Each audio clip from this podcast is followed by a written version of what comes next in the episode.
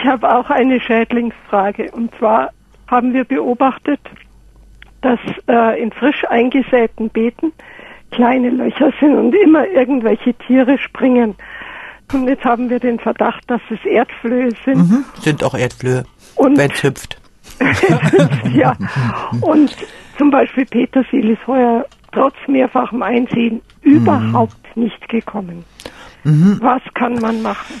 Also da würde ich mal differenzieren. Die Erdflöhe fressen nicht die Petersiliensamen. Das ist natürlich ein Kulturproblem oft. Also dieses Frühjahr hatten wir ein großes Kulturproblem mit der Petersilie. Ich empfehle Ihnen, Petersilie einfach mal in Schalen vorzuziehen.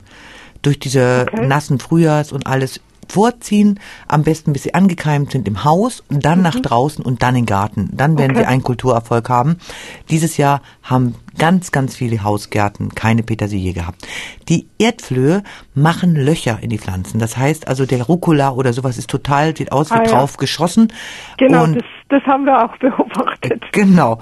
Und Erdflöhe verschwinden wenn man regelmäßig stark gießt. Sie mögen keinen feuchten Boden. Erdflöhe kann man zum Beispiel nicht mit einem Insektenschutznetz im Griff bekommen. Die sind so winzig. Mhm. Das heißt einfach, entweder man lässt die Fläche wirklich den Erdflöhen in dem Rucola und sagt, bleibt ihr da, wo ihr seid. Okay. Oder man macht die Fläche richtig nass.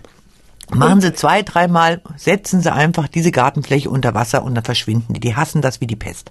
Okay. Und äh, die kommen ja auch, man muss ja auch aufpassen, dass man die Pflanzen nicht ersäuft.